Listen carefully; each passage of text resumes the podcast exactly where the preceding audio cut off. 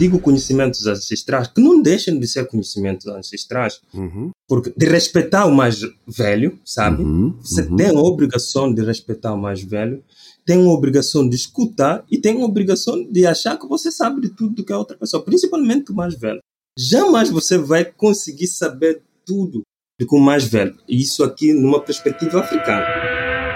A perspectiva também que eu tenho de, de socialmente. Não posso chegar aqui beneficiar da educação pública federal brasileira né? sem poder com, com, eh, eh, compartilhar meu conhecimento aqui, sou obrigado moralmente a levar esse conhecimento que estou recebendo aqui para o meu país. A gente Uhum. pode estar longe do nosso país, mas o país nunca fica longe da gente.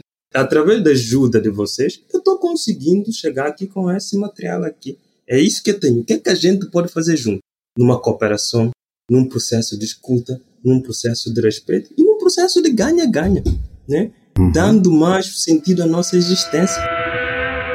O Kusundere, que nasce do Zulu, que nasce do Kundere Uhum. e, de, e do Kusunde, né? Que vai dar esse aspecto do Kusundere, que vai pegar a cultura hip hop para fazer essa expansão que o vem, vem tendo a cada ano, sabe? A cada Uhum. álbum, a cada trabalho e demais outra coisa. Eu escolhi eh, a música devido ao, ao ritmo em si, o Kusundere, sabe? Certo. que esse cara teve é a única pessoa que faz isso na Guiné eu acho que no continente africano também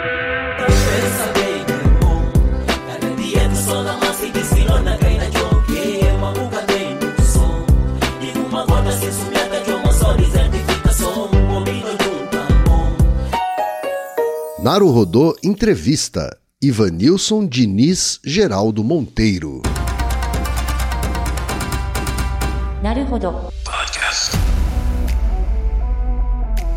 Você quer apoiar a ciência? Quer apoiar o pensamento científico? Quer ajudar o Naruhodô a se manter no ar? Ouvir os episódios e espalhar a palavra já é um grande passo. Mas existe um outro jeito.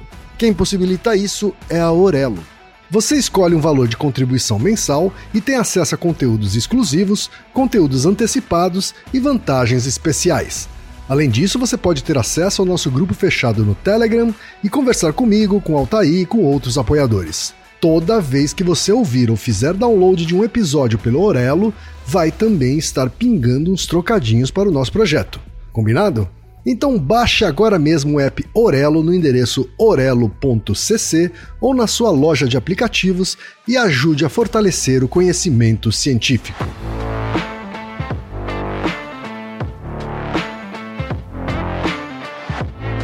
E chegamos ao momento Alura. Querido ouvinte, querido ouvinte. Você quer dar um verdadeiro mergulho no mundo da tecnologia? Migrar para uma nova carreira? Aprofundar-se nessa carreira? Então assine Alura agora mesmo. Você vai estudar, praticar, discutir e se aprofundar em uma plataforma que respira tecnologia. Na Alura, você terá acesso completo ao conhecimento, onde e quando você quiser, com novos cursos todas as semanas. E ainda tem vantagem: ouvinte Naruhodô tem desconto especial. Mas para isso é preciso acessar a seguinte URL, anota aí, alura.com.br barra promoção barra Naruhodô. Nesse endereço, além do desconto especial, você vai conhecer histórias reais de transformação de pessoas que estudaram na Alura. Então, repetindo, acesse alura.com.br barra promoção barra Naruhodô.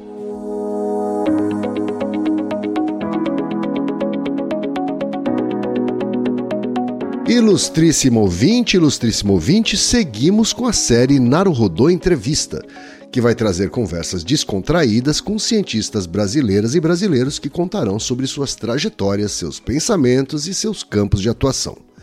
Neste episódio, uma honrosa exceção. Um cientista nascido na Guiné-Bissau que se tornou mestre e doutorando no Brasil, o sociólogo Ivanilson Diniz Geraldo Monteiro. Essas conversas alternam com os episódios regulares temáticos, combinado? Então vamos ao episódio de hoje com o sociólogo estudioso sobre o impacto do consumo de álcool no Brasil e em Guiné-Bissau, Ivanilson Diniz Geraldo Monteiro.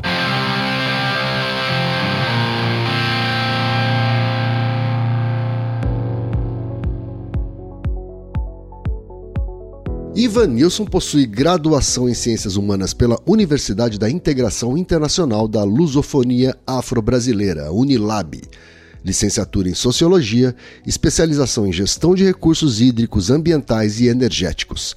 Atuou como bolsista de iniciação científica CNPq, bolsista do treinamento técnico FAPESP, mestre em Ciências pelo Departamento de Psicobiologia da Universidade Federal de São Paulo colaborador do Núcleo de Pesquisa em Saúde e Uso de Substâncias, o NEPSIS, do Departamento de Psicobiologia da Unifesp.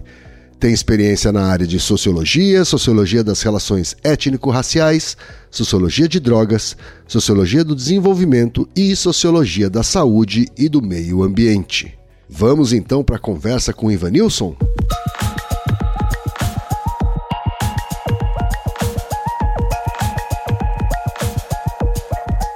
Ivanilson, como é que você tá? É um prazer receber você aqui no Naruhodô. Tão bem, eu que agradeço a oportunidade de estar aqui com vocês. Acompanho o vosso programa desde 2018, que eu descobri né, a existência do Naruhodô. Acompanho, sempre tem novidades, sempre tem reflexões puramente científicas, sabe?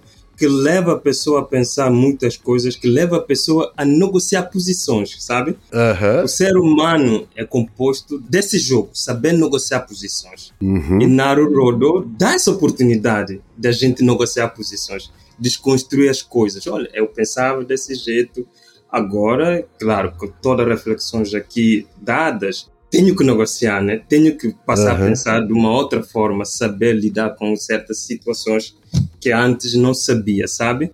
Eu acho que vocês desempenham um papel muito importante na reflexão científica, social do Brasil e não só, porque a internet hoje dá acesso às informações, né? Em qualquer parte do mundo, a pessoa tendo acesso à internet pode acessar as vossas reflexões. Muito obrigado pelas palavras, Ivanilson. Por mim, já poderia terminar aqui, né? Com as palavras do Ivanilson. Ivan, para quem percebeu um sotaque um pouco diferente, né? Uhum. Estamos falando com uma pessoa que nasceu aonde, Ivanilson? Eu queria que você me contasse, começasse contando onde é que você nasceu, em que contexto, como é que foi sua infância, né? E em que contexto você acabou sendo atraído pela pesquisa acadêmica, pelo mundo científico, Ivanilson? Conta pra gente aí, do nascimento à descoberta de um potencial pesquisador científico, Ivanilson. Então, eu sou da Guiné-Bissau, África Ocidental. Eu sou do norte do país, norte do país exatamente Bula, nasci em Bula. Depois de terminar o ensino fundamental, fui para a capital, que é Bissau, porque a Guiné-Bissau é nome do país, capital é Bissau. Certo. Fiz meu ensino é, médio em Bissau. Bula Bissau não é, não é longe, não. 30 minutos de carro. Tá. 38 quilômetros, salvo erro, uhum. de Bula para, para Bissau. Fiz o meu ensino médio em Agostinho Neto. Agostinho Neto é herói nacional de Angola. Como a Guiné-Bissau e Angola, Moçambique, Santo Tomé e demais outros países é, da África têm como língua oficial portuguesa, né? A gente compartilha muita coisa. E aí, nesse compartilhamento, a gente vai compartilhando também nome de instituições. Certo. Escola onde fiz o ensino médio, Agostinho Neto. Agostinho Neto não é guinense, Agostinho Neto é angolano. Mas Agostinho certo. Neto e Amílcar Cabral e demais outras figuras né, africanas lutaram pela uh, independência desses países. Amílcar Cabral lutou pela independência da Guiné. É um cara que estava à frente do seu tempo, não só no contexto guinense, como no contexto mundial também. Lutou pela independência da Guiné e Cabo Verde. É o único país do mundo que lutou pela independência de duas nações ao mesmo tempo, sabe? Entendi. Amílcar Cabral conseguiu fazer isso. É assim, deixou toda a regalia que a juventude estabelece, né? todos os prazeres da juventude, para lutar pela causa nacional, não só da Guiné, mas sim de Cabo Verde. Ele é um, é, é um herói nacional, então. É um herói nacional. Ou, na verdade, um herói continental, já que ele lutou por, pela independência de dois países ao mesmo tempo. Lutou, lutou, lutou. A Mika é um, é um cara, assim, à frente, muito à frente do tempo do Delhi. Certo. E estudei, estudei nessa escola, Agostinho Neto, fiz, fiz o meu ensino médio lá, Só para entender, a escola Agostinho Neto é uma escola pública ou privada? pública, uma escola pública. Pública. Uma escola pública, Tá. uma escola pública. Uhum. Terminei o ensino médio, fui, fui fazer o primeiro ano de medicina, né? Certo. A gente tem ano preparatório. Medicina na Guiné é um curso, medicina pública, né? O curso público. É um curso onde temos profissionais cubanos dando aulas, professores cubanos dando aulas na Guiné, né? Certo. num parâmetro de cooperação entre Estado guinense e Estado cubano.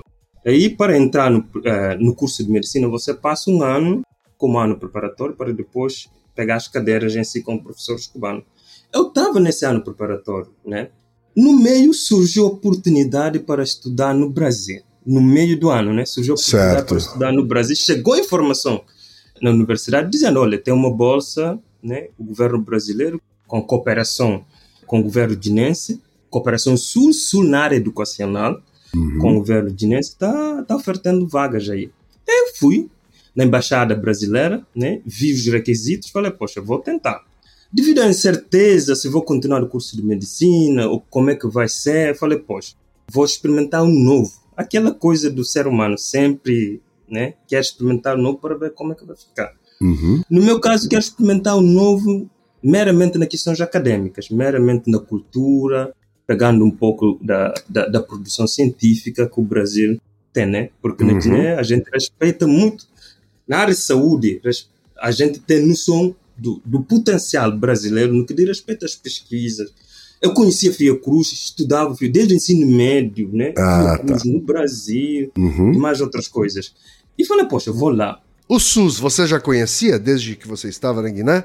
Não, não, o SUS não. O SUS você só teve contato quando chegou aqui. tá? Aqui, aqui, aqui, que é uma coisa sensacional. Quando cheguei aqui, percebi que é uma coisa também fora de série. Uma coisa particularmente brasileira. Assim, cheguei aqui com a sensação de que vou fazer área de saúde, sabe? Vou tentar na área de saúde. No meio do caminho, falei, não, vou tentar ciências sociais. Tem muitas reflexões aqui no meu país, digo aqui na Guiné, Sim. que dá para fazer ciências sociais eh, no Brasil e voltar. E, e contribuir também, né, socialmente falando.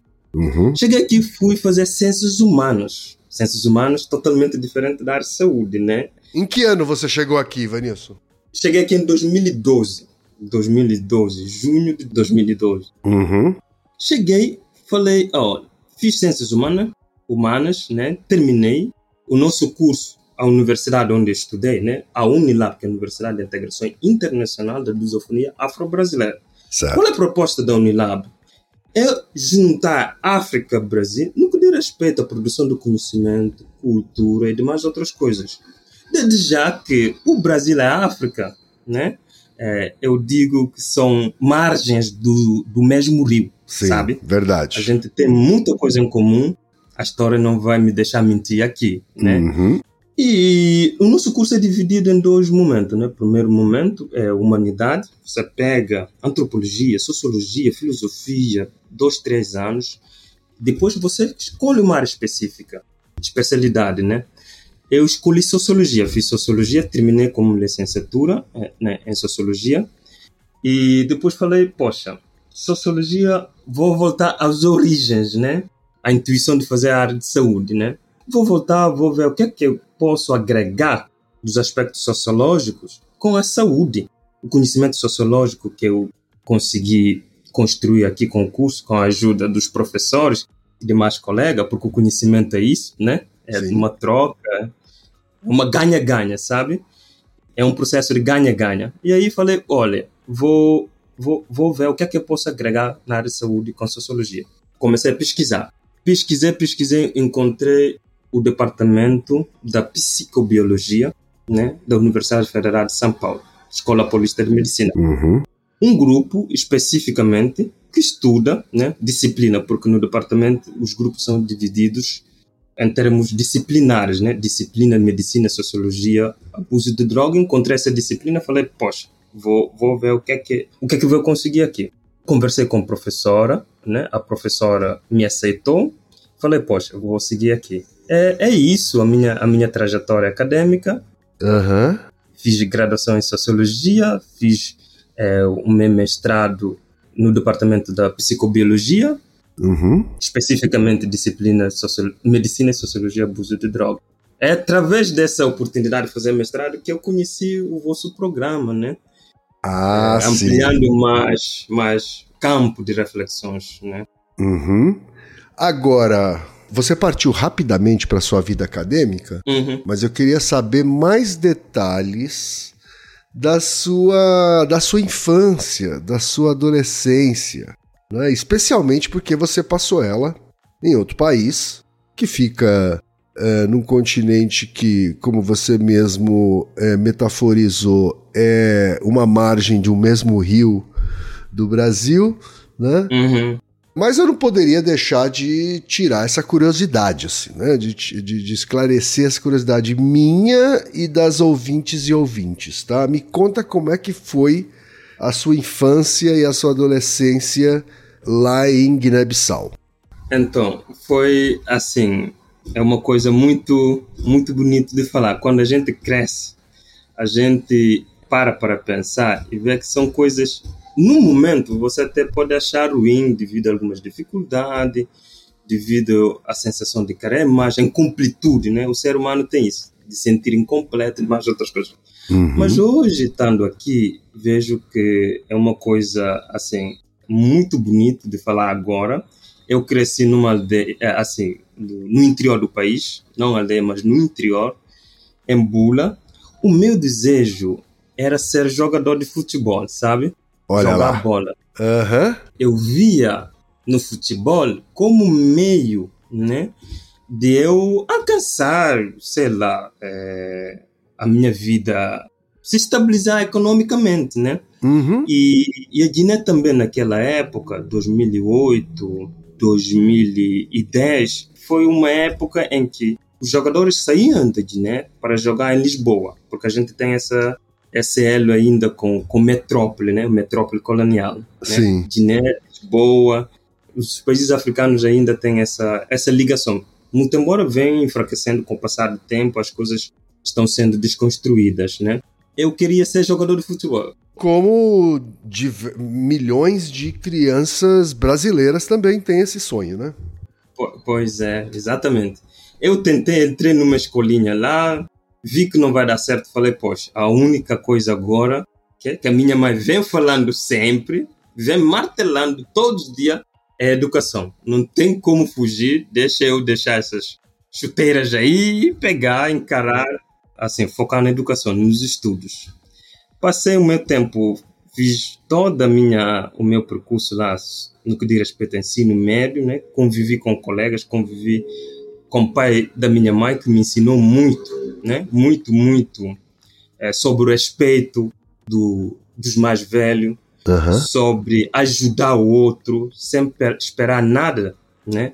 Que possa beneficiar você em troca, sobre eh, estar presente, escutar, sabe?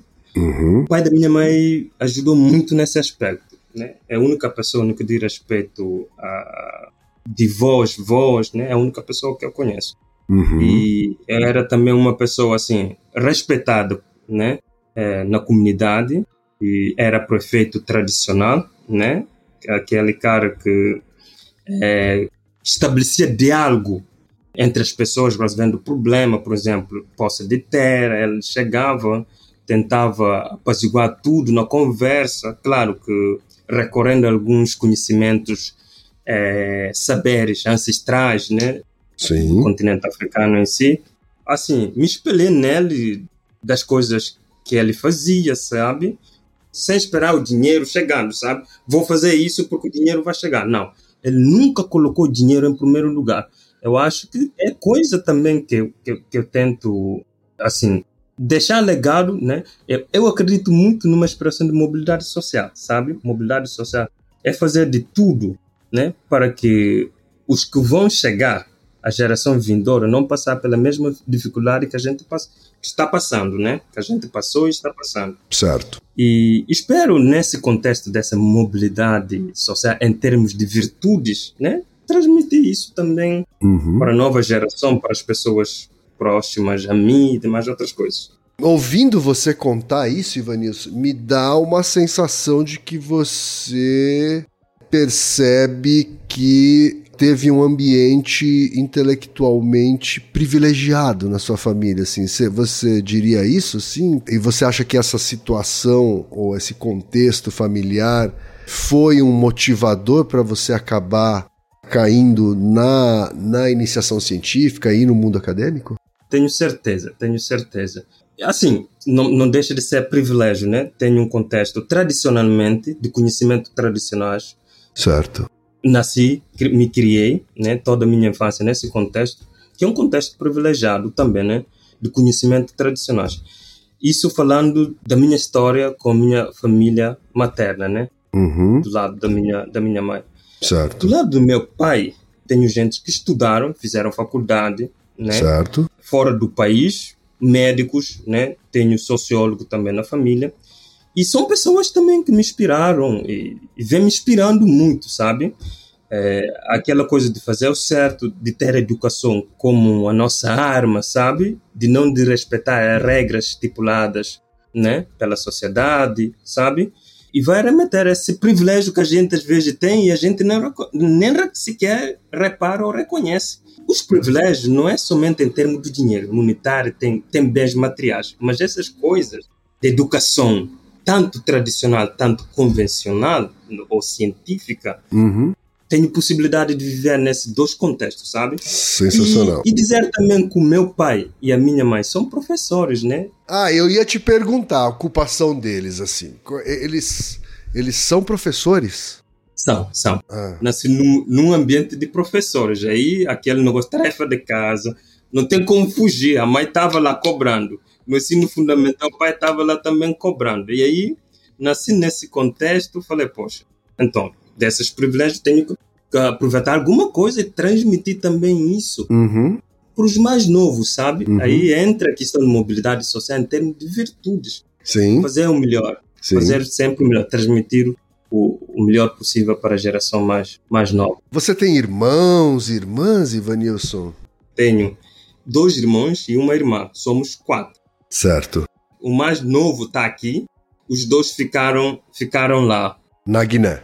Na Guiné, isso. Uhum. Estudaram, já se formaram também. Uma está trabalhando lá e o outro está tá no ramo privado. E estão lá. Estão lá. Certo. E esse outro irmão que tá aqui no Brasil também, ele também foi pro mundo, cienti mundo científico ou tomou outro destino? Está no mundo científico. Está fazendo faculdade aqui. Está fazendo na mesma faculdade onde fiz a minha graduação. Ah, tá. Para você ter uma ideia, a Unilab está dando oportunidade não só no contexto da interiorização das universidades federais brasileiras, mas sim na internacionalização das universidades federais também brasileiras, né? Certo. Nesses dois processos, interno e externo, está dando oportunidade para as pessoas desfavorecidas economicamente entrarem na faculdade. Certo. Por exemplo, se não fosse a Unilab, eu ia ter que brigar para conseguir uma bolsa no Ministério da Educação. Todo dinheiro sabe disso. Conseguir uma bolsa não é nada fácil. A Unilab chegou, quebrou com esse, com esse status quo que a gente vem vivendo há muito tempo, né? E aqui no Brasil também eu acho, estudei com colegas que falavam para mim assim, olha, se não fosse a Unilab, eu não ia estudar. Só, só a primeira pessoa na família a ter uma graduação, a pensar no mestrado, sabe? E tendo essa possibilidade de estudar, né, dando, eh, quebrando as regras que, que eram estabelecidas, sabe? A Unilab vem ajudando socialmente tanto aqui no Brasil, assim como lá fora. Especificamente falando aqui no contexto guinense, Uhum. sabe? Eu estudei, consegui me formar, o meu irmão chegou para estudar também numa mesma perspectiva de cooperação internacional na área de educação com, com o Brasil. Eu acho isso sensacional, Uhum. sensacional. É sensacional mesmo e, e- e muito bacana você estar falando sobre a iniciativa da Unilab e para que nossas ouvintes, nossos ouvintes também tenham conhecimento sobre isso, sabe? É... Ivanilson, você falou sobre ter tido acesso, né, desde a, desde a base familiar a conhecimentos ancestrais, Uhum. e conhecimentos do mundo da ciência contemporânea, né? Eu queria saber se você hoje consegue, ou se é que deseja, combinar esses dois conhecimentos? Como é que você lida com esses dois conhecimentos? Você combina eles, você trata eles de maneira distinta? Como é que você lida com isso?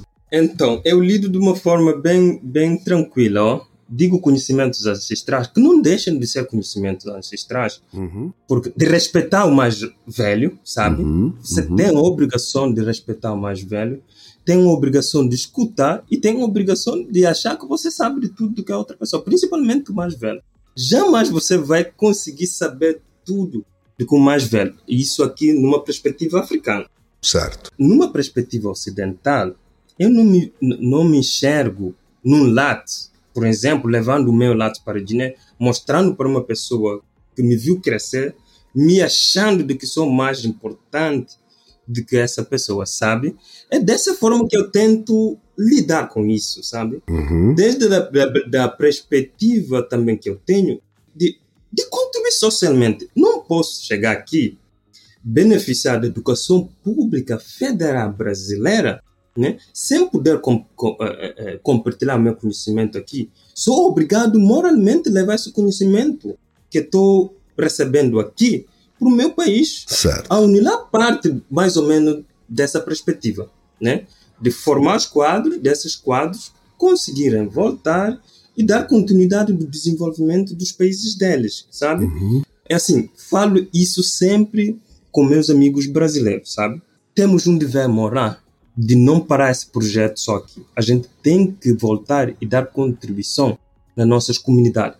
Tanto você que mora aqui no interior do Ceará, eu tenho obrigação também de voltar para dar contribuição eh, eh, no meu país. O Brasil já avançou muito cientificamente.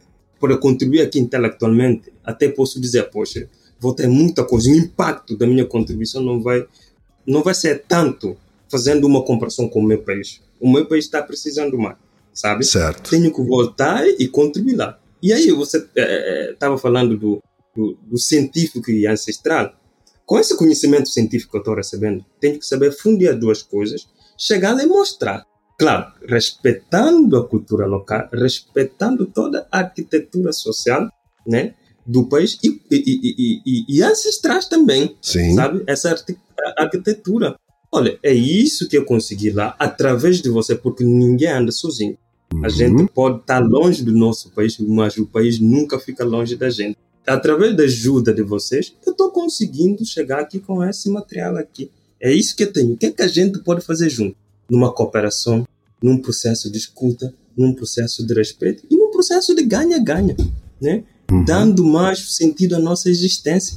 Porque o mundo é isso, é dar sentido à existência. O conhecimento é dar sentido à nossa existência, sabe? Quando você fala, Ivanilson, de dever moral com seus amigos brasileiros, colegas brasileiros e brasileiras, assim, como é que isso ressoa nessas pessoas? Que tipo de reação você tem recebido, assim? Não, assim, são pessoas com consciência social, sabe? Muito, muito clara, né? Uhum. E concordam comigo, concordam comigo. E não foi somente uma vez, não. Não quero citar nome aqui, mas concordam comigo, concordam plenamente comigo. E são pessoas também desfavorecidas socialmente, né? Uhum. Pegando o contexto brasileiro, são pessoas desfavorecidas socialmente. Eu acho que seria uma, uma contradição enorme que, muito embora existe isso, uma pessoa socialmente desfavorecida sem essa consciência de lutar, né? E dizer, olha, basta, vou fazer de tudo para que a futura geração, a futura a, a, a geração vindoura não passe pelo que eu passei durante toda a minha infância, sabe? Existe Uhum. essa pessoa, mas não é o caso das pessoas que eu ando compartilhando, até hoje compartilho. Uhum. Tendo a oportunidade de falar no celular, na internet, aí falo. Não é o caso deles, são pessoas bem tranquilas, assim, que a gente dialoga junto e aprendo muito o contexto brasileiro também com eles. Quando você fala sobre essa, essa visão africana de que toda a sua conquista ela é coletiva, tem um monte de gente que veio antes de você, que possibilitou que você chegasse aonde está, Uhum. me causa um alinhamento muito mais com o conhecimento que eu tenho também da cultura asiática, né, a cultura do leste asiático, né, com a qual eu tive contato desde o nascimento, já que a, a minha mãe é uma mulher nascida no Japão, crescida no Japão, do que com a cultura ocidental. Você acha que à medida em que pessoas da cultura ocidental, nascidas no contexto ocidental, têm contato com a cultura africana, ela não só conhece essa abordagem, como também fica mais possível elas compreenderem, quem sabe praticarem também essa, essa visão mais coletiva das conquistas? Uhum, uhum. Eu acho que sim. É, muitas pessoas passaram por esse processo né, de desconstrução, né? Acostumar, desacostumar, né? É um processo de desconstruir as coisas. Tendo contato com, com outras pessoas, principalmente da cultura africana, né? Da cultura é, japonesa também que você falou, é, mas assim é um processo lento. Certo. Devido ao enraizamento do sistema que a gente tem, que é sistema ocidental, né, Uhum.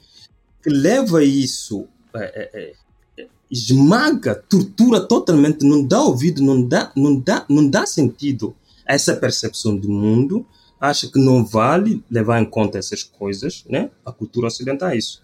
Cada qual por si, entendeu? O coletivo não tem nenhum sentido. E esse e essa cultura, o sistema econômico é um sistema cultural. Sim, verdade. O que o, o que a Ocidente né, prega, né, com a ajuda de algumas nações aí, é, um, é, é- é cultura. Né? Você passa a impor a sua cultura, né, do modo de ser, organização econômica, sabe? Organização de instituições. E a nossa cultura, a nossa vida do dia a dia passa a não ter mais voz. Isso vai se perdendo. E essa percepção vem perdendo também, desde a chegada do colonizador e depois da expansão, né? Da expansão que eu digo, a globalização. Uhum. A globalização não é nada mais nada menos do que a expansão da cultura ocidental. Claro que a gente tem muita, muita briga ainda, muita persistência pela frente de dizer não, a coisa não é bem bem assim que funciona, né? Temos a nossa visão do mundo, temos ah, os nossos eh, raízes que, que valem também eh, levar em conta, sejam eh, de uma forma educacional ou no, no que diz respeito a aspectos legais de mais outra coisa. E eu acho de que isso vem mudando pelas pessoas curiosas. Digo curiosas no sentido de abrir, abrir e ouvir, tentar ouvir o outro lado, a outra perspectiva. Eu tenho certeza, de 10, eu acho que 9 passa a desconstruir, né? De 10 pessoas, 9 passa a desconstruir a percepção, né? Que tinha sobre a África, por exemplo, e sobre Japão, né? Que Uhum. acabou de citar aqui. Uhum. É muito bom, é muito bom, muito bom ter paciência, né? Muito bom. Está disponível também a fazer a outra pessoa compreender de que lugar você está falando, de que meio você veio, sabe? Mas haja vista que é um processo lento, viu? Lento. Processo lento. Lento, é. Muito corajoso também. Uhum. Muita paciência, porque tem coisas aí que você é, chega até você que você tem que ter paciência para olha, é um ser humano, está procurando saber, tenho que tenho que, que- que estar disponível, né? Vai que ser mais um que vai me compreender, que vai me ouvir e levar isso para outra pessoa, e essa pessoa ouvir ele e levar isso para outra pessoa, assim sucessivamente. Vai engrossando o caldo, né? Sim, sim, sim. Ô, ô Ivanilson, tem uma curiosidade aqui. É, você tinha algum conhecimento sobre o Brasil, mas até pela distância você é, tinha um conhecimento é, mais limitado do que tem hoje, né? Quando você morava na Guiné-Bissau. Queria saber se você. que- nível de conhecimento você tinha sobre o racismo aqui no Brasil? né? Porque você veio de um país Uhum, em que você fazia parte fenotipicamente de uma maioria, uhum, né? de, uhum. de uma maioria absoluta, né? A maioria você até encontra aqui no Brasil também, né? Não, não podemos nos esquecer nunca Uhum. de que o, o povo negro, a população negra, né?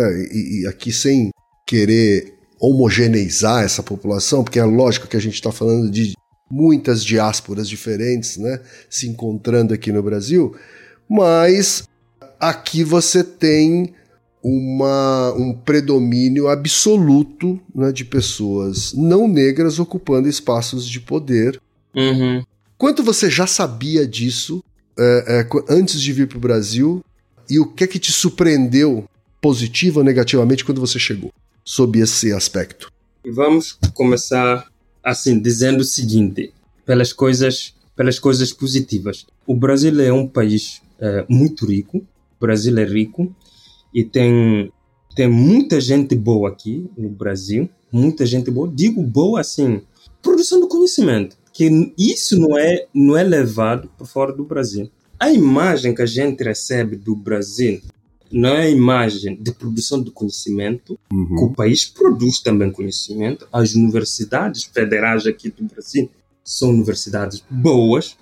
Digo federal porque são instituições que eu tenho acesso. Certo. Vou dizer das coisas que eu tenho acesso. Uhum. São universidades muito boas. Essa imagem não é passada lá fora. O que a gente recebe lá fora de positivo do Brasil é Copacabana, é mulher, beira-mar, é, Jardins, Avenida Paulista, sabe? Uhum. Assim. E não, não é passada também a imagem de que a ciência brasileira, eu risco aqui a dizer, que é sustentada pelas mulheres. Eu encontrei muitas mulheres aqui na universidade. Uhum. E olha, vou te dizer, são mulheres boas, uhum. mas, é, assim, mais de família, cuidando dos filhos e produzindo conhecimento de igual, né?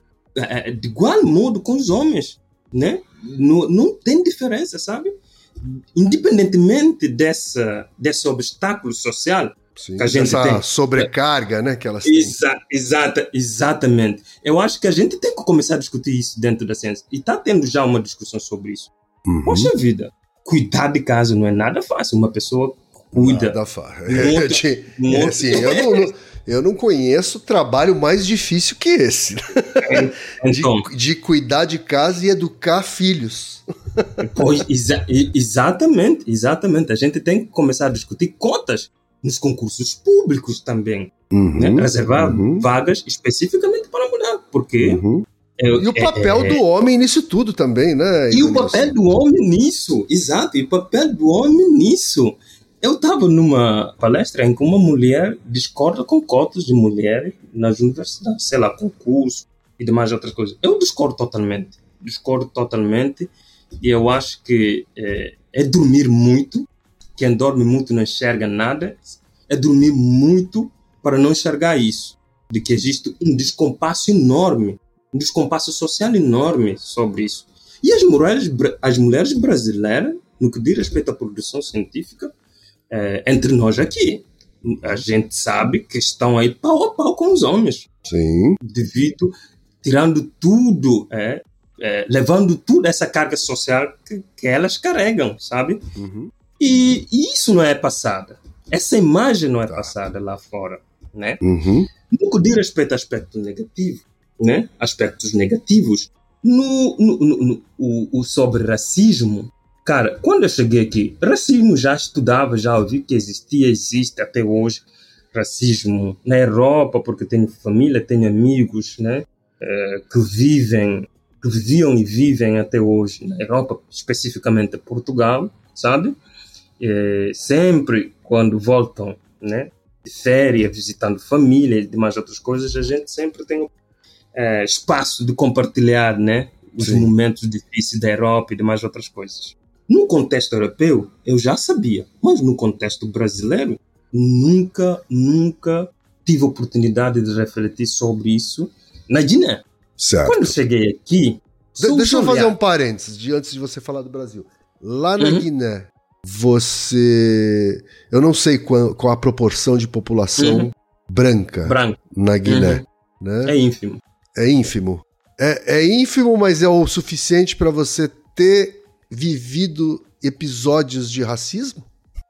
Não, não, não, não é suficiente. Não, tá. não. Tá. Não é suficiente, não. Nunca, nunca, nunca passei. Certo. Claro que vai existir um, alguns, alguns privilégios, alguns privilégios localmente falando, certo. porque são pessoas que ficaram no processo colonial e devido a esse rastro colonial, né, pessoas uhum. brancas, devido a esse rastro colonial, para apertar instituições e isso vai gerar de geração a geração. Certo. Você vai ter pessoas, né, é, de claro, é, ocupando o cargo, sendo ministro, tendo oportunidade de estudar, tendo oportunidade Sim. de sair para fazer. São poucos, contexto. as pessoas brancas são poucas, mas é, a maior parte delas tem uma, um acesso Não, é socioeconômico É, ah, tá, mais facilitado, vamos dizer assim. É, é. É assim, digo, é notável de que algumas pessoas brancas têm Uhum. acesso devido. É pouca coisa, é pouca coisa. Não vou dizer que aqui não existe. Aham. ser real Sim. aqui, né, Uhum. colocando os fatos. Mas é incomparável ao que você encontrou aqui no Brasil, Não, é obviamente. muito incomparável. Aqui, Certo. extremamente gritante. É extremamente gritante. Eu vou dizer uma coisa para você. Nunca encontrei num consultório médico um médico preto. Claro que Justo. tenho pessoas, é, claro que tenho pessoas aqui no meu meio onde eu estou, aqui no Brasil, em São Paulo, pessoas pretas que são médicos, mas Uhum. nunca encontrei Sim. uma pessoa preta num consultório médico. Aqui em Fortaleza nunca encontrei, Uhum. em São Paulo nunca encontrei, sabe? Isso fala muito. Isso Sim. fala muito. Ah, Isso- Ivanilson, eu tenho mais de 50 anos, tá? Eu fui atendido uma vez na vida, em 52 anos, eu fui atendido uma vez na vida por um médico preto. Aqui em São Paulo, né? Assim, é uma coisa, né, assim, Isso fala muito. Isso fala, muito. tudo, né? Fala tudo. Uhum. Né? E a briga que agora a gente tem pra ter ministros negros, ministras negras, né? Assim, Pois. é impressionante, né? Como o erro de um ministro branco não é assunto, Uhum, uhum. O erro Uhum. de um político branco não é assunto, né? Assim, um deputado branco passa a mão no corpo de uma mulher dentro da Câmara, dentro da Assembleia, perdão, e nada acontece. Pois, pois. Eu acompanhei, eu acompanhei. Uma mulher preta, assessora de uma ministra, fala uma, uma bobagem numa rede social e é demitida. Sumariamente, assim. Pois, né? E a É triste. gente e a gente normaliza a situação, né? Um bando de homens brancos mostra o pênis num, num Horrível, né? num ginásio de esportes e nada acontece. Horrível. Horrível. É, enfim, é, é- isso- essa, essa, essa, essa coisa não vai acabar. Mas é, é- é- voltando aqui, é, Ivanilson, então eu imagino que aqui deve ter, deve ter passado pouco tempo para você ter sofrido um primeiro episódio de racismo aqui no Passou, Brasil. passou pouco, Hum, pouco tempo. Pouco Aham. tempo, pouco tempo. Aham. Você estava falando que isso não vai acabar, mas o importante é como a gente está batendo nessa tecla, sabe? aham, Dizendo, dizem que a gente faz barulho, sabe? Aquele povo que gosta de fazer barulho. Não é barulho, não. Eu digo, quem dorme muito não enxerga. É dormir muito para não enxergar isso, sabe? Sim, sim. Para não enxergar isso. Assim, tá na cara de todo mundo. É só querer Uhum. enxergar, querer informar melhor. Sobre o tempo, não passei muito tempo, não. Isso começa pelas mudanças de calçada, sabe? aham. Você tá numa direção, a pessoa vê você tá indo, né? Tá na mesma direção, fazendo encontro, indo ao encontro. Ou até na fila do banco. A pessoa desiste da fila porque você estava do lado, sabe? Atrás dela. Isso é, é, é muito triste compreender isso, sabe? Na cadeira do ônibus, ninguém quer sentar do lado porque você é uma pessoa negra. Isso acontece Sim. aqui. O que é que eu faço? Não me importa com isso. Eu chego, sento logo. Quando você quiser sentar, é só pedir passagem que eu dou para você sentar. Isso leva algumas colegas aqui, muitas vezes querem partir por via dos factos, né? Aham. Não, cara, você não pode, você não pode fazer aqui. Aqui tem tem tem leis, você vai se enrolar com essas coisas aqui e tem como evitar isso. É só assim manter algumas estratégias, porque o negro negro brasileiro tem que ficar ante- antenado e Uhum. acima de tudo atu- atualizar estratégias de sobrevivência. Se Verdade. você deixar uma semana ou um dia sem atualizar estratégia de sobrevivência, você cai na armadilha. Você pega. E isso gera sofrimento, que pega a questão de saúde.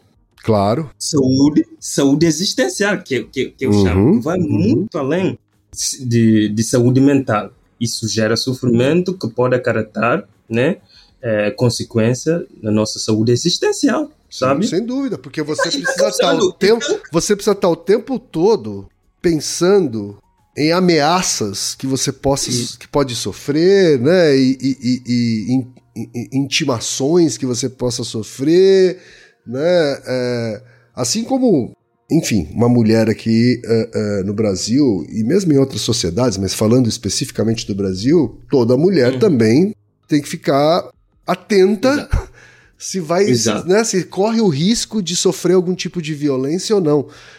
Enquanto que eu sou uma pessoa que eh, nunca se preocupou com isso.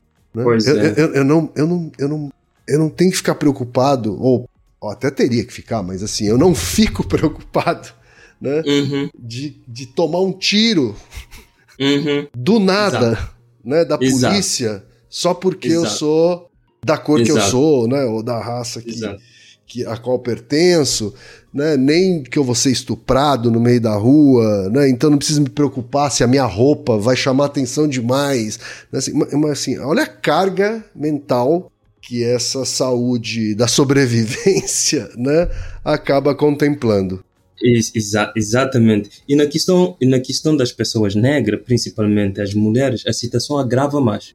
Uhum. Ser mulher numa sociedade machista e negra agra- agrava muito mais, muito mais. Sem Eu estava conversando eh, no começo eh, da semana que findou agora, estava conversando com, com um colega, um colega eh, negro. Ele falou para mim, eu nunca escutei isso de, uma, de um colega branco. Ele falou para mim que a mãe, a mãe previa sair por causa da violência, não pode ficar na rua, tem que andar com documento, sabe? Tem que cuidar, Isso. tem que vestir assim, tem que vestir aquilo. Mas eu nunca escutei isso de um colega branco.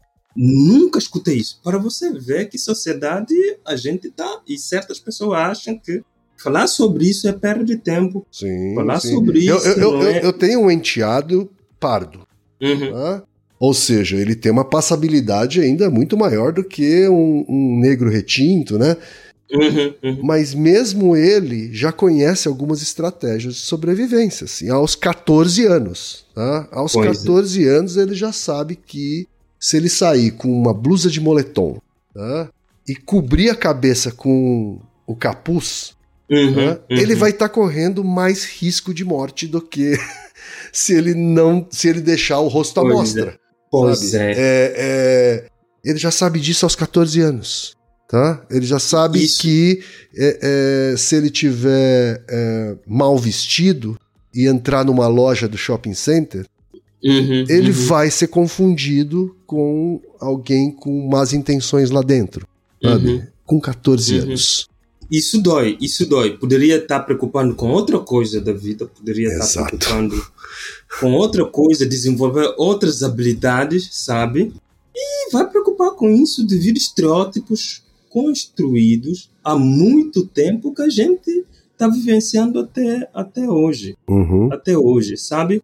É, eu puxei todos esses assuntos, né, Ivanilson, porque você foi para ciências sociais, né, e evidentemente acabou tendo que conhecer com profundidade, né, questões que estavam distantes de você quando você estava na Guiné-Bissau, né? Uhum, Como que, uhum. como, como o racismo é, opera na sociedade brasileira, como é que isso está ligado à pobreza, como é que isso está ligado a consumo de álcool e drogas, né? Uhum. Afinal, isso também vi- veio a ser é, uma área importante de estudos é, na, sua, na sua trajetória acadêmica. Né? Então eu queria agora passar para essas, essas áreas de estudo, né? porque você tem estudos interessantíssimos assim, né? que vão da, da análise do hip hop de Guiné-Bissau Uhum. né? até, até o impacto do consumo de álcool e, e drogas por moradores de rua, né? É, aqui no Brasil, assim, né? Então, me conta, né? Alguns desses estudos aí que você desenvolveu até aqui, né? E, e, assim, não deixe de falar, por favor, do hip hop de Guiné-Bissau. Inclusive, eu quero tocar um hip hop de Guiné-Bissau nesse episódio, tá? Então, vou começar com hip hop, né? A ideia de escrever um trabalho, né, é, relacionado ao hip hop, pegando o contexto guinense, surgiu quando eu estava terminando a minha graduação, sabe? Uhum. Discuti muito com o meu orientador. Eu, é, assim, gosto de referenciar as pessoas porque ninguém anda sozinho. Foi a primeira pessoa que passou bola para mim dentro da academia. O meu orientador, Basilele Malo Malo, é um intelectual africano aqui no Brasil que pauta muito pela juventude africana. É uma pessoa que não dorme, né, cuidando da gente. Ele é de Guiné? Da onde ele é? Não, não. África? É de Congo, é congolês. De Congo, tá, tá. Pertinho, Congo. então, pertinho. Aham. Não, Congo não é tão perto de- da Guiné assim.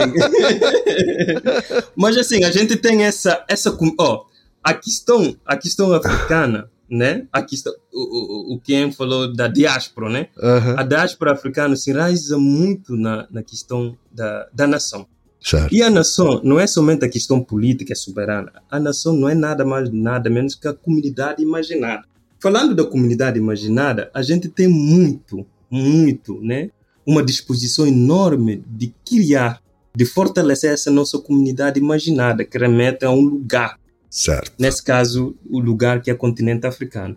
Uhum. Ela é de Congo, eu sou da Guiné, mas chegamos aqui, mas eh, eh, devido à nossa comunidade imaginada e a disposição de fortalecer essa comunidade imaginada, Aham. é um pai, eu chamo ele do pai, ele chama eh, de filho, tudo bem, o brasileiro é, é, é super tranquilo. Discutimos muito e toda aquela perspectiva de escutar, não é somente o novo que tem que escutar o velho, o velho também escuta o novo, sabe? Aham. o mais Sim. novo. Discutimos muito e ele deu toda a liberdade de eu pensar e refletir sobre hip hop, trazer isso na, na monografia, sabe? Uhum. Falei, professor, quero estudar hip hop guinense pegando a questão ambiental. Falou, não, não tem problema não, bora, bora, estou aqui para ajudar. O professor Bass, chamo ele de professor Bass. Aham. Um abraço, um abraço, Bass. Não tem problema, Ivanilson. Vai lá, tem que correr atrás da literatura e demais outras coisas. Assim, comecei a estudar. Estudar, estudar, pegar o contexto em si. O que é, que é hip hop? O que é, que é rap? Sabe? E peguei e falei, poxa, vou estudar uma música. Música é esta terra, é no- é- esta terra é nossa do grupo Real Power. Power é um grupo de jovens estudantes guinenses também, né? Uhum. estudaram comigo na mesma na mesma faculdade os são quantos são é, são quatro elementos né o Sim. Micaíno o, o Caíno 200 o Dr. MV e o Chito né formaram aqui comigo na mesma instituição sabe é uma coisa sensacional é, o Miquel é, estudamos fizemos o ensino médio junto antes de saber que essas coisas iam rolar sabe Olha só. Uhum. é, cheguei, poxa, na altura só tinha dois elementos aqui, dois, duas pessoas do grupo, que é o Dr. MV e o Caíno. Chamei o Caíno, cara, né, o, o piloto cérebro, né, é o nome, o nome dele, artisticamente falando.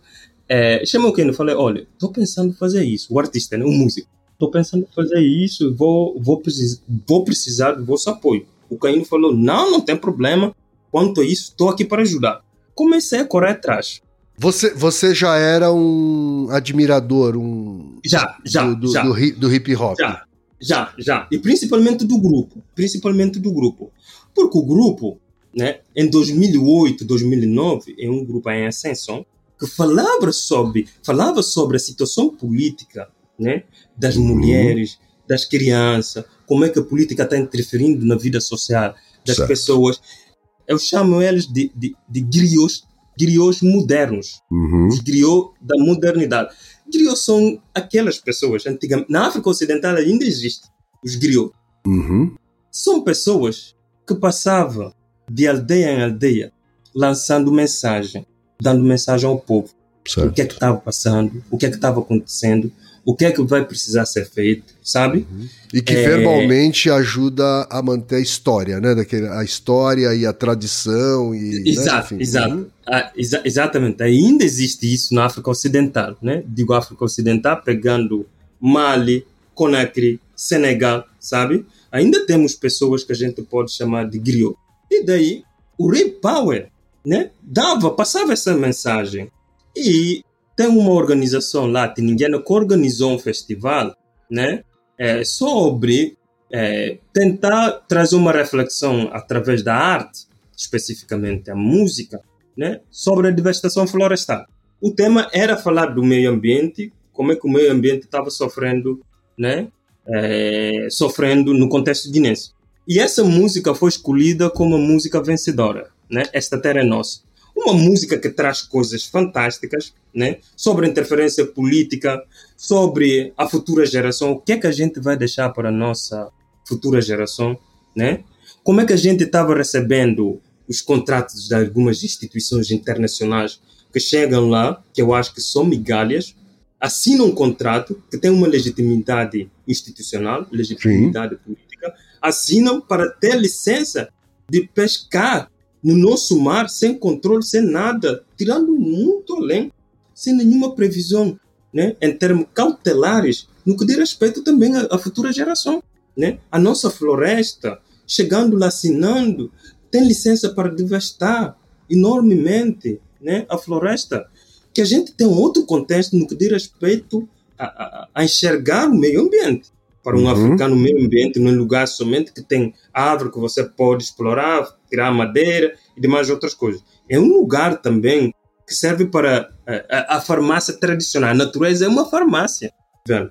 Você chega, pode encontrar remédios, pode encontrar coisas que podem satisfa satisfazer ou diminuir a sofrência das enfermidades, sabe? Sim, sim. E daí chegam lá com contratos, fazem de tudo. É, o Repa lançou essa mensagem, conseguiu ser o grupo vencedor, né? Isso em 2009. É, venceu esse concurso. Que eu acho que também é uma coisa muito, muito importante que me levou a estudar, a pegar essa música, porque o Power ter um, tem um produtor musical, né? O nome dele, eu acho que é bom referenciar as pessoas. No que diz respeito ao trabalho. Por favor. Uhum. É, é, bom referenciar pessoas. O nome dele é Samora, né? Produtor musical. Uhum. O que é que uh, o Samora uh, vem fazendo com o grupo Ray Power? Ele lançou um ritmo especificamente, ritmo dentro da cultura hip hop, ritmo que junta Zulu.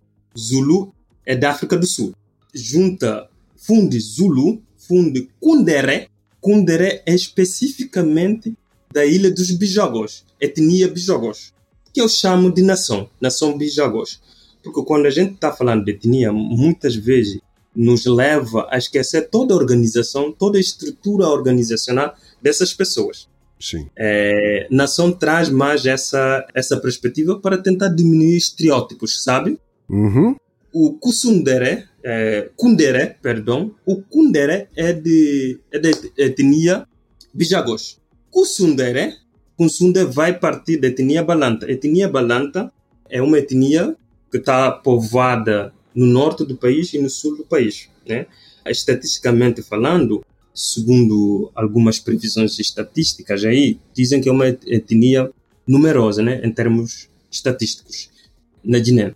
O Kusundere, que nasce do Zulu, que nasce do Kundere uhum. e, de, e do Kusunde, né? que vai dar esse aspecto do Kusundere, que vai pegar a cultura hip hop para fazer essa expansão que o hip hop vem, vem tendo a cada ano, sabe? A cada uhum. álbum, a cada trabalho e demais outra coisa. Eu escolhi eh, a música devido ao ritmo em si, o Kusundere, sabe?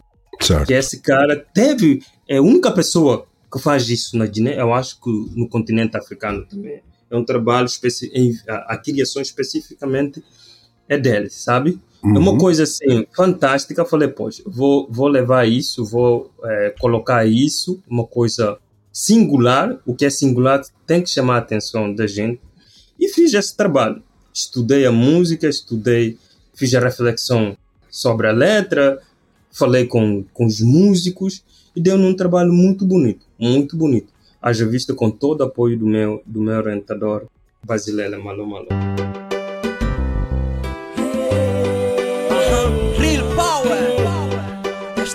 Nossa, caiu nos 200 Dr. MV, Micael. Pensa bem, irmão, cada dia do sol na massa e de silona cai na jogue, uma buca tem som, e uma gorda se subiata de uma só dizendo fica som, ouvindo junta. Estrangeiro na cama pisando, quis fazer país Cuidado, filhos de John A terra da explorar uma população que está feliz No partido, Deus platino, chuva e platino, solo fértil. No mar tem uma espécie de pista que no mundo é difícil. E que tem dúvida, meu irmão, a nós tudo guinense Se carros de pilão, ninguém com Mora com nona Kirsi No terra riqueza Desde chão até nasceu. No dia de orgulho dele mora com não ganha um troféu. Pensa na pista marco branco na caba pisca. Fome na mesa mundo Não ser tão usado sumesca Para reforçar a economia Das Europa com a América. Para sustentar experiências realizadas na área científica. Estrangeiro misto usa uma máquina tipo um cobaia. Se nunca fica pé é na fundial no bar de reia O preferida passo lento Mas essencial bem seguro De que aquele rápido que não prejudicando no futuro.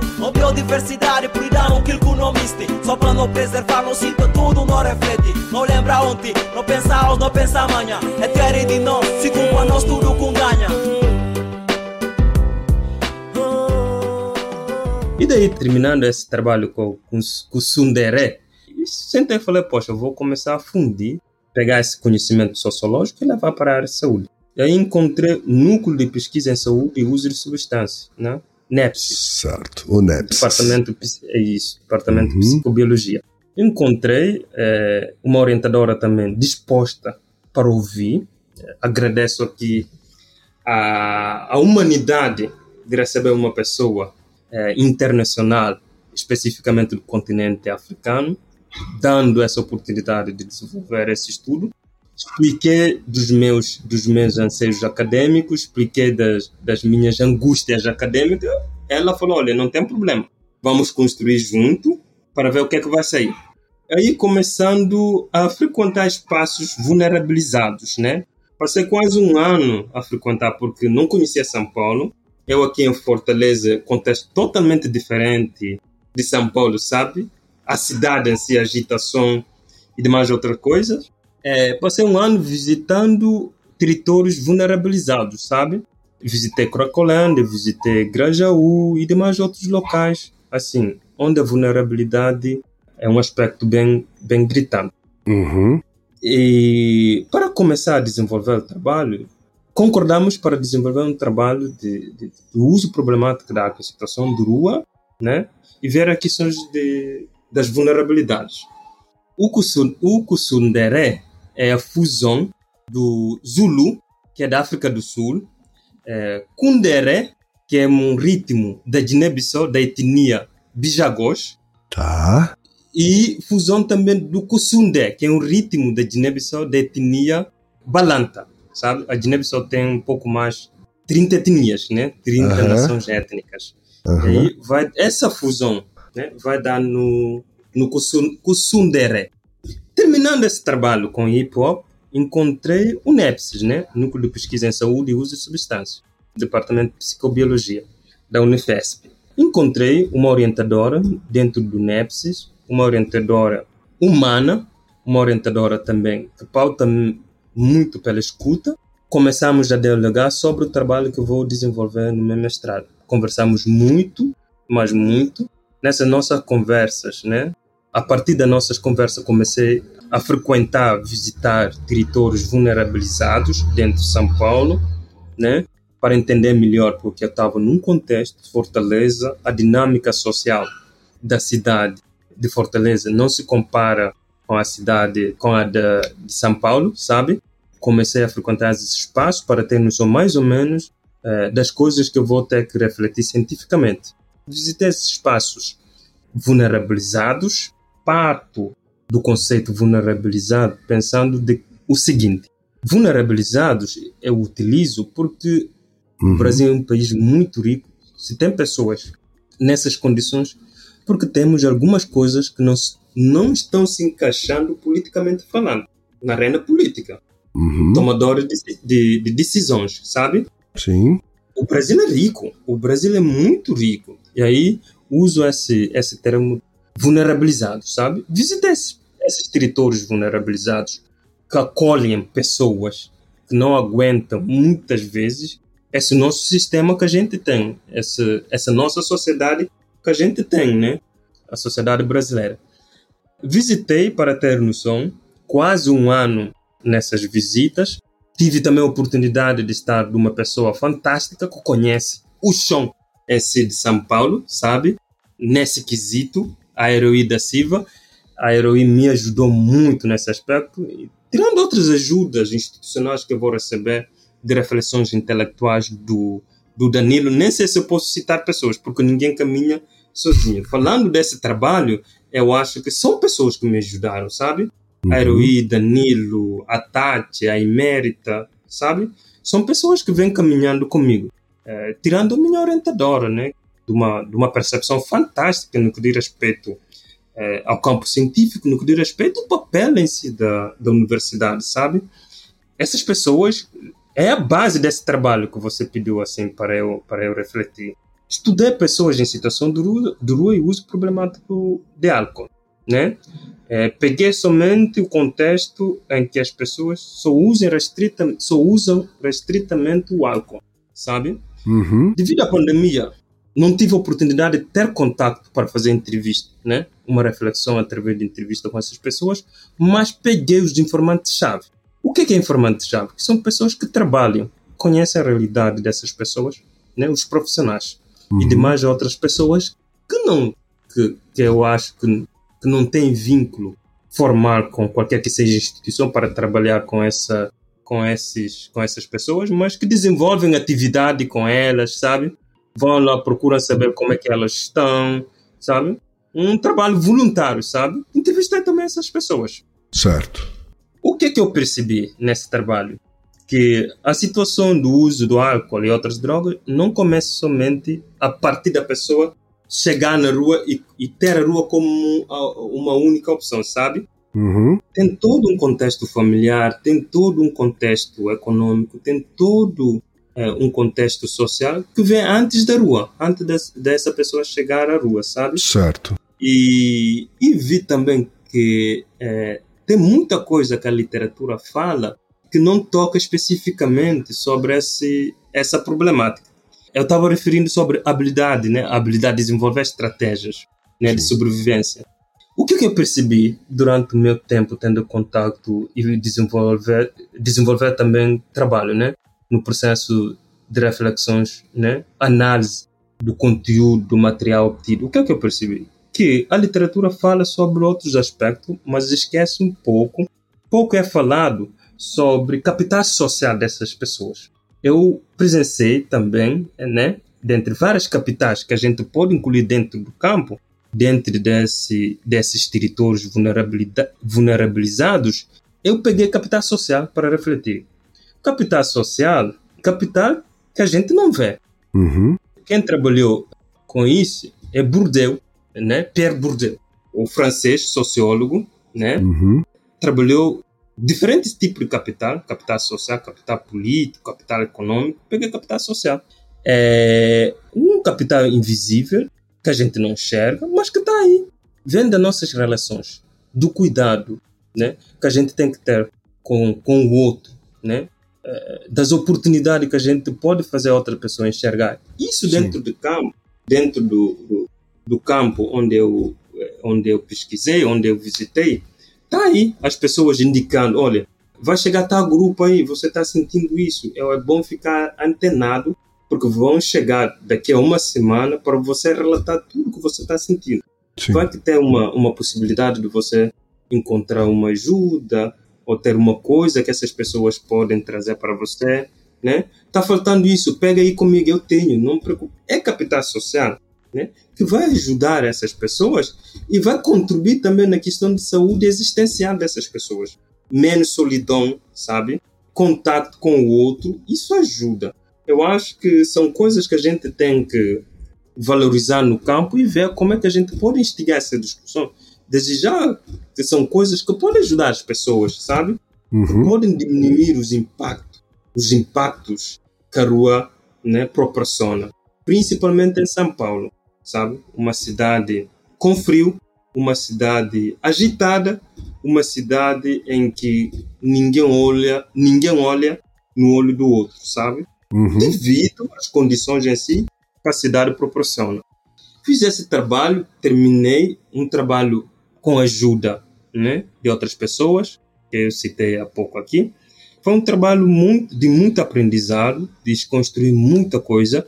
Eu acho que o papel de um, de um cientista, ou uma pessoa que quer ser cientista, é dar essa abertura, saber negociar posições, desconstruir, né? desacostumar, acostumar sabe? Sim. E, e, e olhar o outro olhar outro lado, olhar outra perspectiva. E com isso, olhei muito, desconstruí muita coisa, né?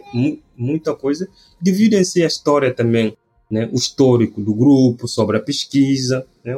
um grupo reconhecido, que vem estudando isso há muito tempo. Cheguei lá, aproveitei dessas oportunidades e concluí o trabalho com, com sucesso. E agradeço muito à instituição que me acolheu e agradeço também uh, o grupo em si, né? as pessoas né? que me acolheram lá dentro do NEPSIS. Uhum. Com esse trabalho do mestrado, no doutorado, olha só, no doutorado, álcool, situação de rua, saúde, saúde mental, é, tem tudo a ver com isso, sabe? Certo. E no doutorado agora estou propondo estudar estudar saúde mental no contexto guinense. E isso nasce do outro trabalho do mestrado, Uhum. saúde mental no contexto guinense e fazer uma comparação com o Brasil, desde já que a gente tem uma margem do mesmo rio. Esse para você já é um exercício de legado, né? De levar para, de aplicar na, na Guiné um conhecimento que você obteve aqui no Brasil, assim. Exato, exato. É o começo, eu acho, começo de muitas coisas no que diz respeito à aplicabilidade. Claro, que respeitando a sociedade guinense, Uhum. respeitando a arqu- arquitetura né, eh, social do país, ouvir os outros, né, Uhum. negociar as posições. Assim, tem por obrigação receber todo esse conhecimento, toda essa informação científica, né, que é o conhecimento, eh, tenho por obrigação levar isso para a minha Uhum. comunidade Uhum. recebi de uma forma gratuita, instituição pública, respeitando a memória dos que lutaram pela instituição pública brasileira, principalmente as universidades públicas federais.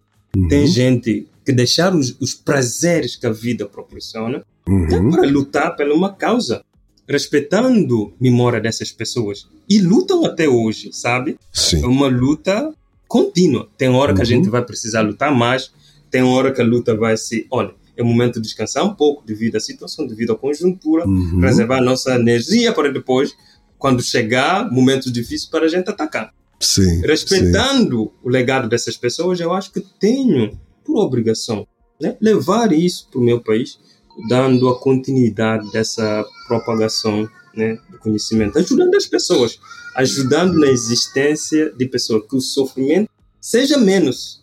O professor fala de errar menos, né? que o sofrimento, que as, Exato. que as enfermidades sejam sentidas de uma forma menor possível, Uhum. menos impactante possível, sabe? Uhum. menos doloroso possível, né?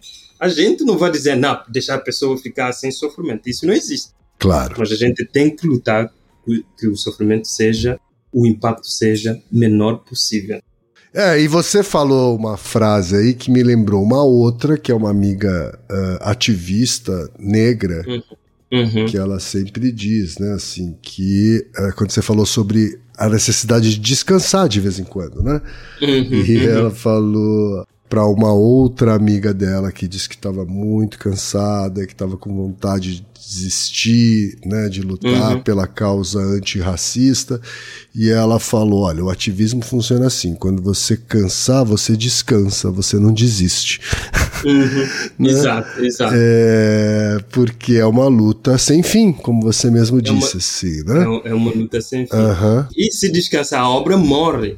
A obra Sim. É. morre. Porque o, o outro lado que está lá, que a gente está tentando fazer, olha, olha para essa questão, tem que levar isso em conta. Não Uhum. importa disso, chega com tudo. Sim, né? sim. Descansar do momento que você acha que as Uhum. coisas ainda não precisam de tanta briga assim, sabe? Sim. Aí você resguarda para poupar esforço, porque a vida é dinâmica, sabe? A Aham. conjuntura do nada muda Sem você- dúvida. Chega tempestade que você, nossa senhora, tenho que, tenho que começar, sabe?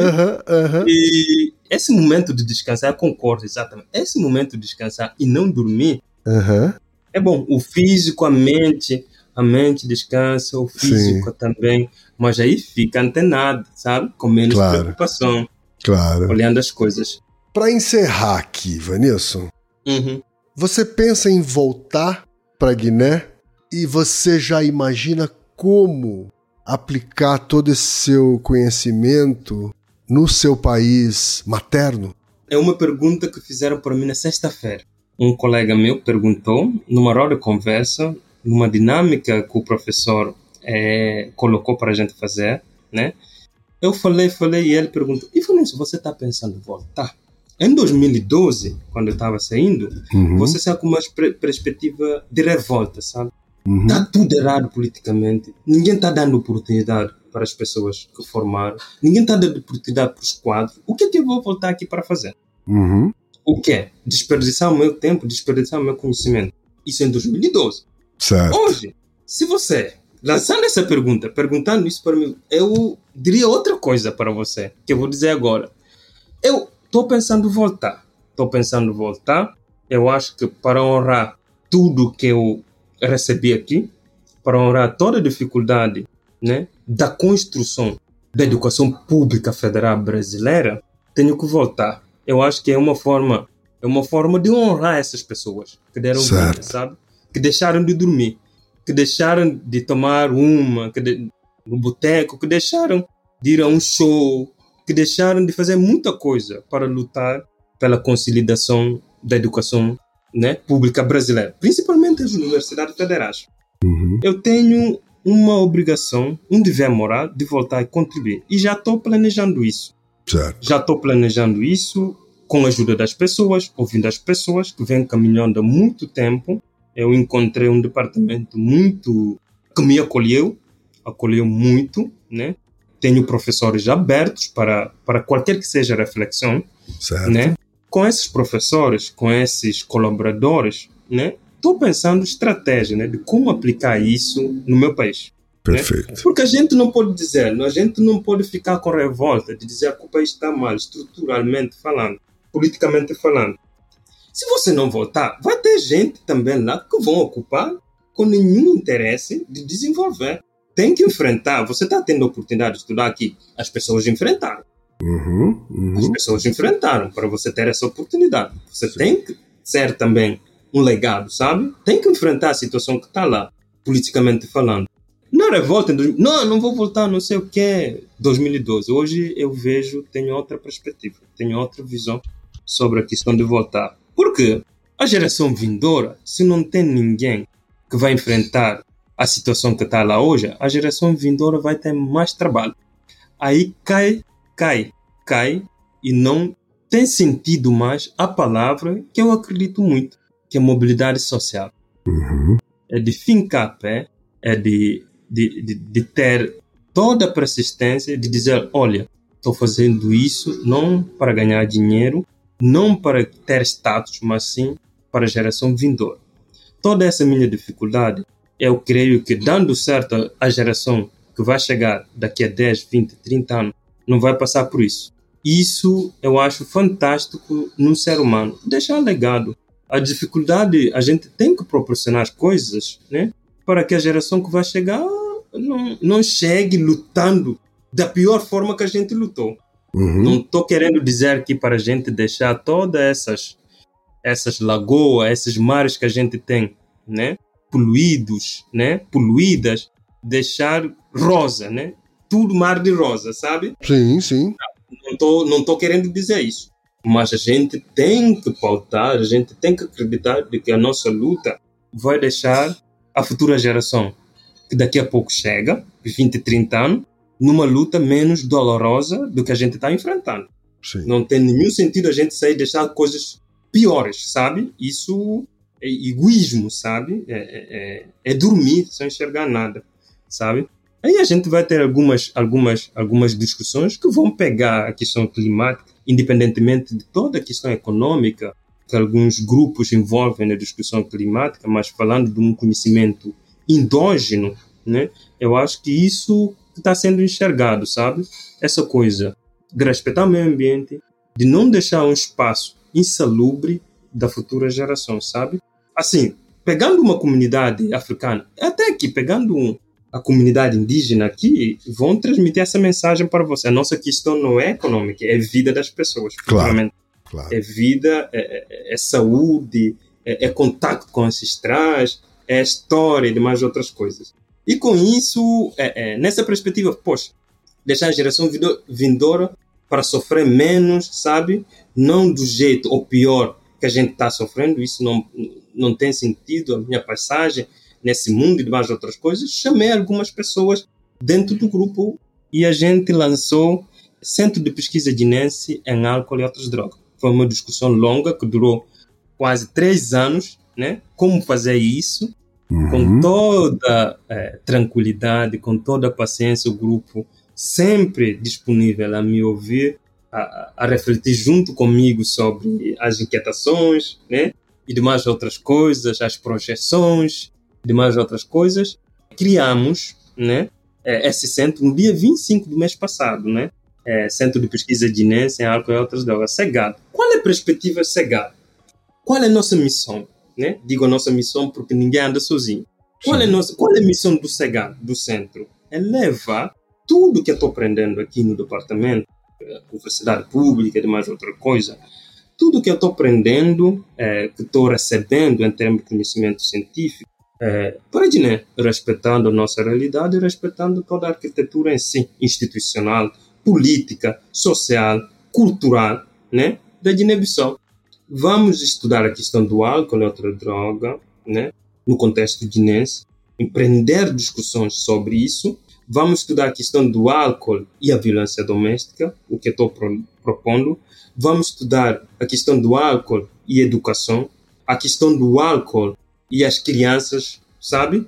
Porque na Guiné não, não existe uma política, legalmente falando, que possa proibir, que, que estipula regras sobre ah, a criança ter, te retirar, por exemplo, a criança retirar uma bebida alcoólica num, em qualquer que seja estabelecimento comercial. Uhum. Não existe uma, uma, uma lei proibindo isso. É qualquer mesmo? criança, é, qualquer criança, basta começar a andar, basta poder falar, basta poder comunicar de uma forma compreensível, Uhum. porque as crianças comunicam, né? Basta poder comunicar de uma forma compreensível em que o adulto vai compreender. É, pode, pode retirar qualquer que seja bebida alcoólica em qualquer que seja estabelecimento comercial dentro da Guiné. Entendi. Isso é grave. É um, Isso é grave. é um longo caminho, então, né, Ivanilson?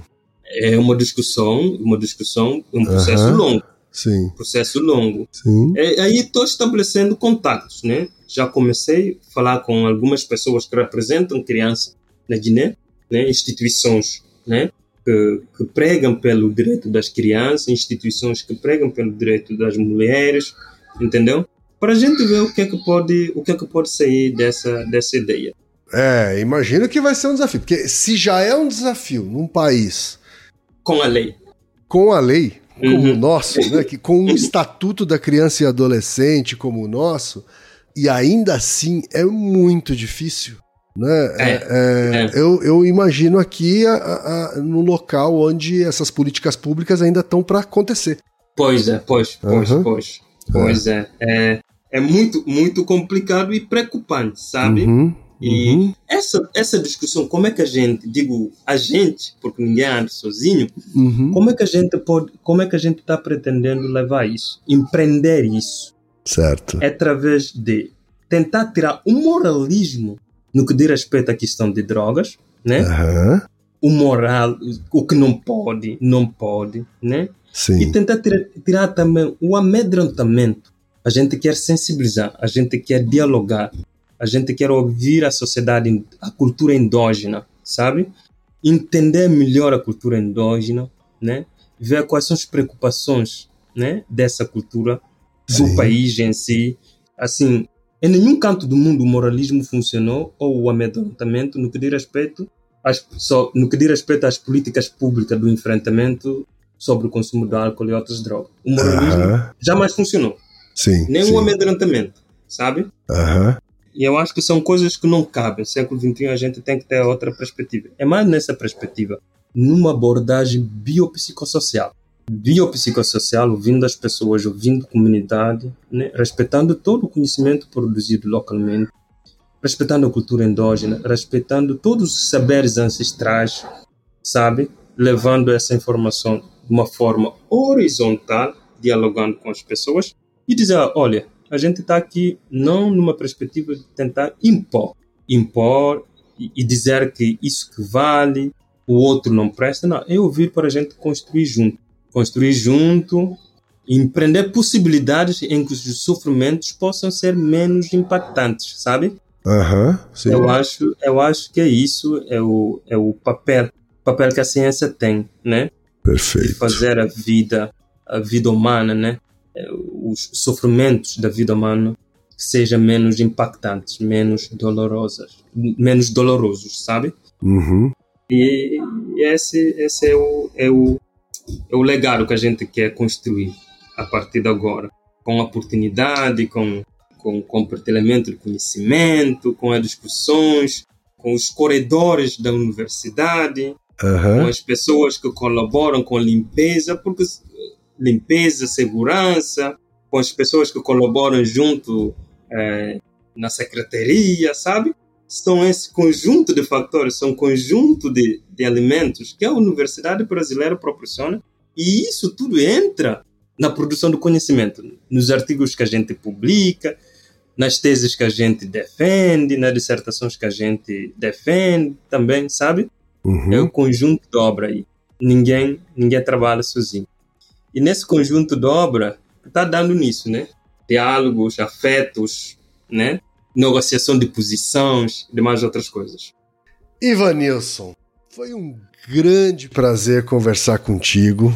né? Eu, eu- eu acho que é, é, você passa uma serenidade na sua visão sobre o mundo, sobre o seu trabalho e como ele pode impactar esse mundo positivamente. Então foi um grande prazer conversar com você de verdade, viu, Ivanilson? E uma honra saber que você é ouvinte do Narodô. É isso. Desde, desde 2008, desde 2008. Quando eu encontrei, falei, poxa, não vou, não vou, vou ficar atualizado. Vou ficar atualizado e atualizando as minhas estratégias de ficar atualizado com Naruto, sabe? Sempre, sempre, sempre atualizando. Assim, eu acompanho e até compartilhei com meus amigos Aham, da Diné, gostaram muito também, sabe? sei. E, assim, é parabenizar o vosso trabalho e dizer que é um espaço bem democrático, né? Aham, De, instigar conhecimento, sim. de mostrar o outro lado sem menosprezar nada e dizer que tá aí, sabe? A gente constrói junto, sabe? Tá certo, então, Ivanilson. E Naru Rodô, ilustríssimo ouvinte.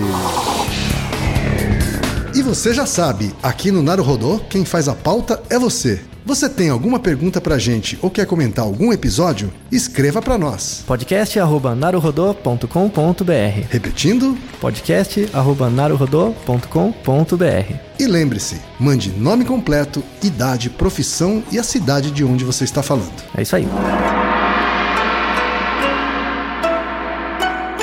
な